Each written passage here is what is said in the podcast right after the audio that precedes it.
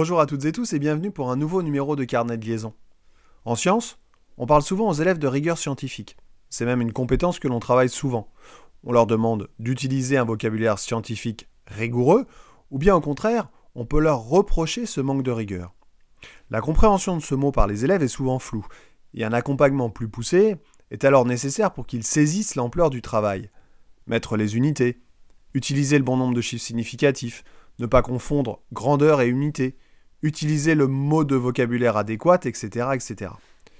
Mais chez les enseignants, on ne place pas tous la rigueur au même endroit, ni au même niveau. Quand on crée une activité, un cours, on se doit de peser chaque mot écrit, chaque mot pensé, chaque mot donné aux élèves, en étudiant le bulletin officiel de près, le programme officiel, en multipliant les recherches vers les ressources fiables, en essayant de comprendre les concepts et les notions le plus fidèlement possible. Pour préparer nos séances et nos séquences, on interprète, on imagine, on verbalise, on formalise pour créer des activités pour nos élèves.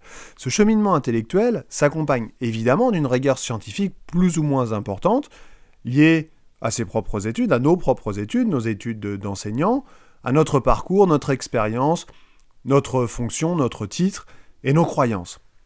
Chaque enseignant se formate et se construit en mélangeant tous ces aspects. On produit, on crée des choses à notre image. Mais ce travail ne peut pas être utile si on ne tient pas compte du public auquel on s'adresse. Les élèves que l'on rencontre vont nous pousser, consciemment ou inconsciemment, à faire évoluer nos pratiques afin d'être plus efficaces avec eux et plus compréhensibles par eux. Le travail originel va donc souvent être modifié, vulgarisé, afin de pouvoir faire passer les messages.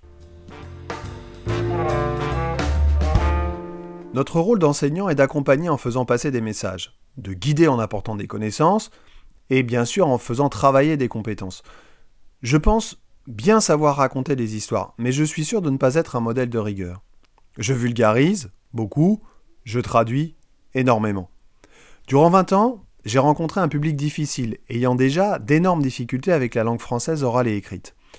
L'obligation de la rigueur scientifique m'a donc fait employer parfois des mots de la langue française ou des expressions qui pouvaient être compliquées pour les élèves et je me suis retrouvé donc, en voulant à tout prix conserver cette rigueur, devant une incrédulité et ou une incompréhension générale. Je me suis donc adapté, toujours un peu plus, afin que mes élèves comprennent ce que je leur raconte et surtout ne soient pas trop gênés par la langue française pour pouvoir faire de la physique. De ce fait, mon enseignement s'est vu modifié et appauvri, je pense, en ce qui concerne la rigueur scientifique. Je me suis donc toujours posé la question, sans finalement jamais trouver de réponse. Jusqu'où peut-on aller dans cette vulgarisation scientifique? Parce qu'à force de vulgariser, de traduire, de simplifier, on peut en arriver à dire des choses fausses, et là ça devient gênant. Quand une grande chaîne de télévision française confond poids et masse en parlant de la sonde qui s'est posée sur Mars, c'est une fausseté. Mais cela permet au grand public d'avoir une idée du ressenti de l'attraction martienne par rapport à l'attraction terrestre. Cela me choque en tant que physicien, cette fausseté, elle me choque en tant que physicien, mais pas en tant que citoyen. Alors vaut-il mieux être plus rigoureux scientifiquement quitte à perdre une partie de son auditoire Ou peut-on se contenter de ces approximations de langage trop approximatives?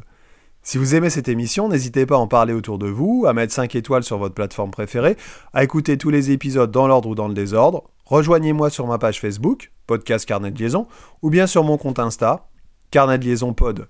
Je vous dis à bientôt, et d'ici là, portez-vous bien.